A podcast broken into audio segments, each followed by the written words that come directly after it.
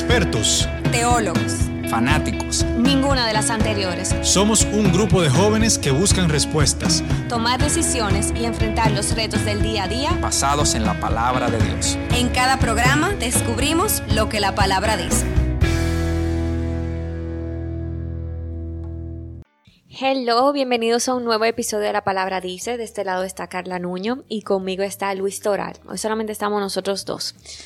Pero le traemos un tema súper interesante, ya lo hemos tocado y si no lo has, no lo has escuchado te invitamos a, a ir un poquito para atrás, creo que al inicio de la palabra dice, donde teníamos a Rubén Martínez y hablamos del dinero, pero este día queremos hablar del dinero más desde el punto de vista de cómo Jesús veía el dinero o cómo, no tanto lo manejaba, cómo lo veía, que sería el enfoque de, de lo que vamos a hablar hoy. Sí, o sea, sería algo un poquito más macro. En aquel momento hablábamos más de un tema de mayordomía, de, de cómo manejar finanzas y demás, de acuerdo a la palabra de Dios. Ahora vamos a ver un poquito más cómo el Señor ve el tema del dinero, porque hay siempre como de conflictos, hay como que diferentes líneas de pensamiento dentro de la misma eh, iglesia, dentro de la misma persona que, que siguen a Cristo. Eh, por un lado se van por el, hecho de que la gente que se faja, que quiere buscar dinero, que quiere trabajar para prosperar y demás, eh, no son de Dios. Y por el otro extremo están las personas que dicen que si una persona no es, después que conoce a Cristo, no es prosperada, no es enriquecida de sobremanera, significa que está haciendo algo mal y que no está buscando al Señor de una manera correcta para dañar, para empezar por el final, ¿no? Ninguna de las dos son correctas. Entonces, nada, vamos a ver algunos ejemplos en la palabra de Dios donde el mismo Jesús hablaba textualmente o daba ejemplos, parábolas y demás sobre estos temas. El primer ejemplo, una cita muy famosa, que está en Mateo 25, 14 al 21, que es la cita que habla de los talentos, y dice, porque el reino de los cielos es como un hombre que yéndose lejos, llamó a sus siervos y les entregó sus bienes. A uno dio cinco talentos, y a otros dos, y a otro uno, a cada uno conforme a su capacidad, y luego se fue lejos. Y el que había recibido cinco talentos fue y negoció con ellos y ganó otros cinco talentos. Asimismo, el que había recibido dos, ganó también otros dos. Pero el que había recibido uno, fue y cavó en la tierra y escondió el dinero de su señor. Después de mucho tiempo, vino el señor de aquellos siervos y arregló cuentas con ellos. Y llegando al que había recibido cinco talentos, trajo otros cinco talentos diciendo, Señor, cinco talentos me entregaste, aquí tienes, he ganado otros cinco talentos sobre ellos. Y su señor le dijo, buen, eh, bien, buen siervo y fiel, sobre poco has sido fiel, sobre mucho te pondré. Entra en el gozo del Señor. Y sabemos que esa cita después sigue, habla del que tuvo dos y el que tuvo uno le fue quitado y se le fue dado al que tenía cinco. Pero bueno, el, punto es la, historia, digamos que sobre qué se veía en, esta, en, este ejemplo, en esta parábola, en este caso que, que Jesús daba. Entonces, el Señor sí nos da recursos, el Señor sí nos quiere dar cosas materiales, también cosas espirituales, pero hay, o sea, cuando él habla de talento no necesariamente está hablando de dinero, en este caso sí, en el ejemplo puntual, y sabemos que también el Señor es, sí quiere darnos, sí quiere prosperarnos, sí quiere ayudarnos a que podamos desarrollarnos cada día más, y Él pone en nosotros cosas, como dice aquí, ese, ese, dueño en, en la parábola habla que dio repartió de lo que él tenía, porque el dinero también es del Señor, todo lo creado es del Señor, repartió de lo que él tenía y se fue lejos, para que nosotros entonces fuéramos buenos mayordomos de lo que el Señor nos había dado. El Señor sí quiere darnos cosas, el Señor sí quiere darnos talentos, si lo queremos usar con, con la palabra textual, ya sea talentos para uno poder generar ese dinero, ya sea talentos, digamos que eh, en la personificación, digamos que de, una bendición que Él nos quiere dar de algo material, ya sea dinero, ya sea un carro, ya sea un, trabajo, un empleo, ya sea un negocio, eh, ya sea una idea. O sea, hay muchas cosas diferentes en las cuales podemos, digamos, que poner la, palabra talento. Pero el, fin es que el Señor quiere darnos esas cosas y que Él quiere que hagamos con eso, que nosotros seamos buenos administradores de ellos.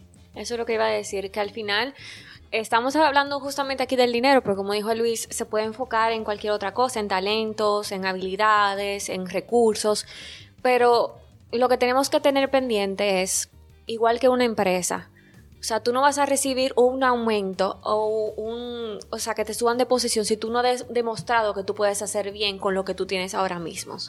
Entonces, la decisión que tú tomes ahora con eso, con ese dinero, con ese talento, va a afectar en tu futuro en una bendición o te vas a quedar así estancado hasta que tú aprendas a manejarlo, a que tú aprendas a darle el valor que, que merece eso que te ha dado Dios. Así es, no, y, por eso, o sea, y el Señor quiere que lo hagamos. Por eso cuando le quita al que no hizo nada, sino que simplemente lo guardó, no lo perdió, simplemente lo guardó, no lo entregó, lo guardó, pero se lo quita y se lo entrega, no al que tenía dos, sino al que tenía cinco. ¿Por qué? Porque el que tenía cinco fue el que más produjo, fue el que más, digamos, que hizo con lo que, le, con lo que el Señor le dio. Y lo que quiere es que uno pueda verdaderamente tomar lo que Él nos da y poderlo llevar a su plenitud, llevarlo al máximo, porque eso es lo que Él quiere que nosotros hagamos. Amén. Otra cita de otro aspecto que podemos ver sobre el dinero, sobre lo que el Señor piensa de esto es, está en Mateo 6, del 19 al 21, dice, no acumulen para sí tesoros en la tierra, donde la polilla y el óxido destruyen y donde los ladrones se meten a robar. Más bien, acumulen para sí tesoros en el cielo, donde ni la polilla ni el óxido carcomen, ni los ladrones se meten a robar, porque donde esté tu tesoro, allí también estará tu corazón. Esta cita a veces se confunde un poquito en la parte, digamos que del extremo de que no se puede tener nada. Porque dice que no acumulemos para nosotros tesoros eh, terrenales, sino que lo acumulemos mejor tesoros celestiales. Pero ¿qué pasa? Dice acumular y cuando dice al final también, eh, donde esté tu tesoro, allí también estará tu corazón, se refiere, digamos, que al valor que tú le das al dinero. O sea, ¿qué, qué, posición está ocupando las posesiones, el dinero en tu vida. Está, está tomando una posición que es primordial, o sea, por, por, encima de lo que es las cosas de Él, las cosas del Señor. Sí, pues entonces ahí Él te dice, no acumules eso porque eso está, te está haciendo daño a ti mismo. Ahora, no es así. Tú estás poniendo y enfocándote en las cosas eternas, en la cosa de Él antes que el dinero y así mismo, con todo y eso, el Señor te está prosperando. Entonces, Él lo está haciendo por un motivo en específico, porque Él sabe que tu corazón está conectado con Él y tú vas a usar ese dinero para bendición para Él darte bendición a ti, porque Él quiere darte los tesoros que Él tiene para ti en el cielo, también quiere que tú lo disfrutes aquí en la tierra, pero también para que tú puedas ser de bendición para otras personas. No, y que yo siento como que también es como lo veo, o sea, cuando te, te, escuché leerlo, eh, fue la imagen que me vino a la cabeza. Es como que si tú estás acumulando algo, es porque tú como que necesitas tener eso en, ahí, como que esa comida o ese dinero ahí como que en backup, no pensando que Dios siempre va a suplir tus necesidades. Sí. O sea, tú puedes, tú puedes eh, tener toda esa riqueza y dárselo a las personas necesitadas, y, o sea, ¿cómo te, ¿cómo te explico? Hay gente como que dice, yo lo voy a dejar esto para mí, pero no se lo voy a dar a él porque yo lo necesito. O sea, yo lo puedo necesitar mañana, pero ahí, tú, ahí que volvemos, tú le estás dando el primer lugar al dinero y te, te estás olvidando que el que te suple al final es Dios. Exacto, y se te olvida. o sea, empieza tú a tener la confianza en el dinero y no la confianza en el Señor. Exactamente. Y eso es algo que hacemos mucho hasta sin pensarlo. ¿Qué te digo? No está mal que, por ejemplo, yo quiera ahorrar porque yo quiero tener mi propio hogar, yo quiero eh, tener esa tranquilidad de ya yo tener un techo propio. Por ejemplo, muchas muchas personas. O sea, no lo podemos confundir con eso, eso. Pero el problema está en que cuando tú empiezas a querer ya tener como que digamos que el control de todo a través del dinero y ni siquiera, o sea, ni siquiera darle el espacio de confianza a que el Señor es que te va a guiar, el Señor es que te va, digamos que a sustentar en todo, porque ese dinero que tú estás recibiendo inclusive viene de Él, viene por Él, gracias a Él. Entonces, cuando tú empiezas a decir, mira, yo tengo que tener la seguridad, mi seguridad va a estar en que yo tenga ese dinero, en que yo tenga e, e, ese dinero, digamos, como tú decías, guardado ahí, trancado ahí porque, porque ese es mi backup, mi plan de backup para si pasa algo. Y el Señor quiere que tú lo uses para otra cosa, por ejemplo. Entonces ahí ya tú estás poniendo la, confianza en el dinero y no, y no en él. Y recuerdo mucho que la pastora, no sé si fue la pastora que dice, a veces como que Dios te pide lo único que tú tienes. Y tú solo tienes que dar confiando que al final te lo va a devolver, o sea, te lo va a multiplicar, pero lo, tienes que entregar para ver frutos. Así es. Entonces la próxima eh, cita otro ejemplo que Jesús nos enseñó sobre el dinero está en Mateo 19, perdón, del 16 al 21, que dice, entonces vino uno y le dijo, Maestro bueno, ¿qué bien haré para tener la vida eterna? Él le dijo, ¿por qué me llamas bueno? Ninguno hay bueno sino Dios. Mas, si quieres entrar en la vida, guarda, en, la vida, guarda los mandamientos. Le dijo, ¿cuáles? Y Jesús le dijo, no matarás, no adulterarás, no hurtarás, no darás faltos testimonio, honra a tu padre y a tu madre, y amarás a tu prójimo como a ti mismo. El juez le dijo, todo esto lo he guardado desde mi juventud. ¿Qué más me falta? Jesús le dijo, si quieres ser perfecto, anda, vende lo que tienes y dalo a los pobres, y tendrás tesoro en el cielo, y ven y sígueme. Oyendo el joven esta palabra, se fue triste, porque tenía muchas posesiones. Entonces, volvemos a lo mismo. ¿Qué nos enseña esto? Las riquezas son un problema porque tienden a hacernos sentir satisfechos con esta vida en vez de anhelar la vida venidera. O sea, cuando llega a ese punto, la situación. Entonces, estamos más anhelando lo que tenemos aquí, las posesiones que tenemos, la vida que tenemos en, esta tierra, y no nos estamos dando cuenta que entonces no, estamos verdaderamente conectados con el Padre, porque si, tú, si, estamos, si estamos conectados verdaderamente con Él, sabemos que lo que Él tiene para nosotros es mucho mejor de todo lo que vamos a tener aquí ahora mismo y las posesiones que tenemos aquí en la tierra. Va a ser un, un lugar donde no va a haber dolor, donde va a haber gozo constante. Esto simplemente es un proceso que el Señor nos lleva aquí en esta tierra, una práctica, digamos, todas las bendiciones que estamos viendo aquí es simplemente un remanente de todo lo que Él tiene para nosotros allá en los cielos. Entonces, a esto es que se refiere, no se trata de que Él estaba mal, esa persona, porque tenía muchas posesiones. Él estaba mal porque Él estaba apegado a esas posesiones. Esa era la diferencia.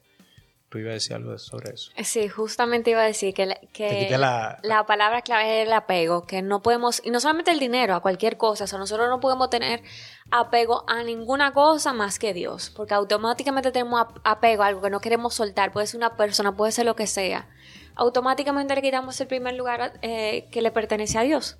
Así es. Entonces, otra más, ya vamos casi terminando. En Mateo 6, del 2 al 4, dice, Cuando pues des limosna, no hagas tocar trompeta delante de ti, como hacen los hipócritas en las sinagogas y en las calles, para ser alabados por los hombres. De cierto os digo, que ya tienen su recompensa. Mas cuando tú des limosna, no sepa tu izquierda lo que hace tu derecha, para que sea tu limosna en secreto, y tu Padre que ve en lo secreto, te recompensará en público. Aquí vemos una persona que básicamente hace las cosas, eh, da de lo que tiene, pero no lo hace para vanagloria, no lo hace para recibir, digamos que, alabanza y volvemos a lo mismo, porque cuando hacemos eso, básicamente lo que estamos es anhelando lo que tenemos en esta tierra y lo, que estamos es anhelando, digamos que recibir un reconocimiento terrenal, cuando el verdadero reconocimiento viene, como dice aquí, del Padre que ve en lo secreto y Él nos va a recompensar en público, pero no porque nosotros queramos comprar con algo que parece una dádiva, que no es una dádiva real, porque lo que es porque la dádiva tiene que ser del corazón, no buscando algo a cambio.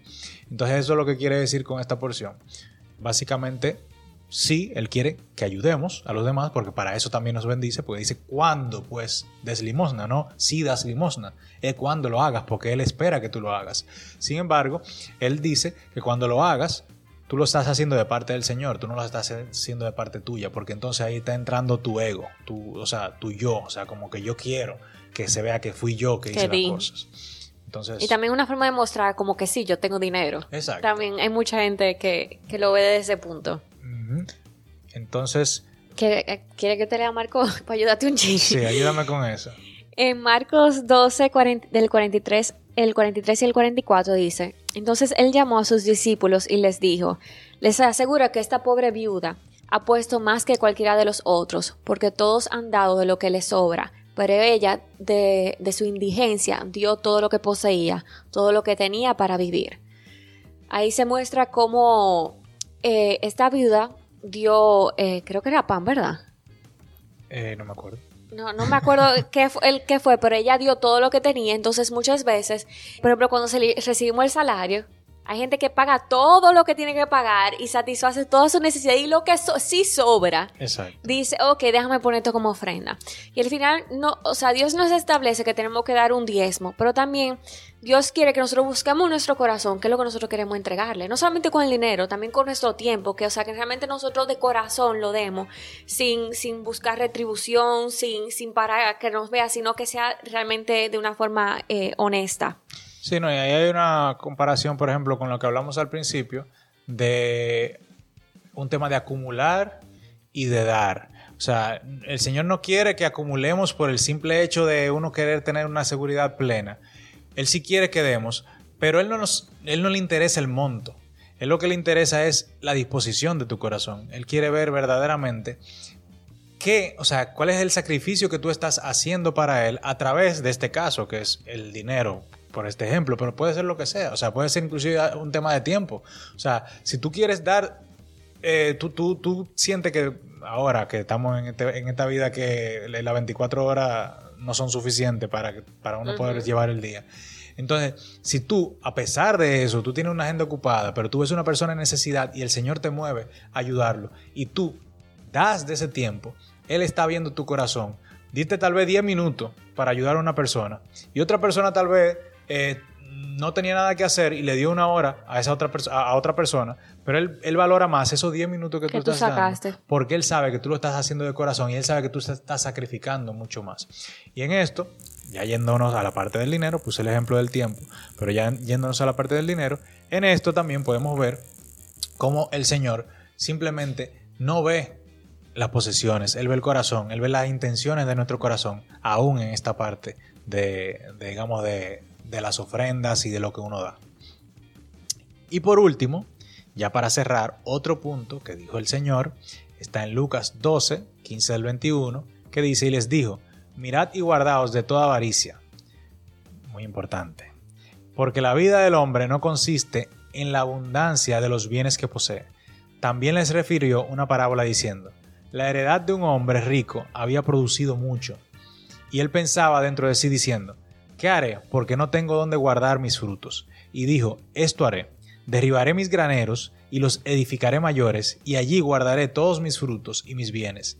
Y diré a mi alma, alma, muchos bienes tienes guardado para muchos años. Repósate, come, bebe, regocíjate.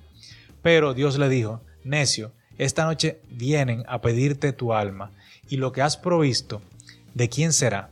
Así es el que hace para sí, para sí tesoro y no es rico para con Dios.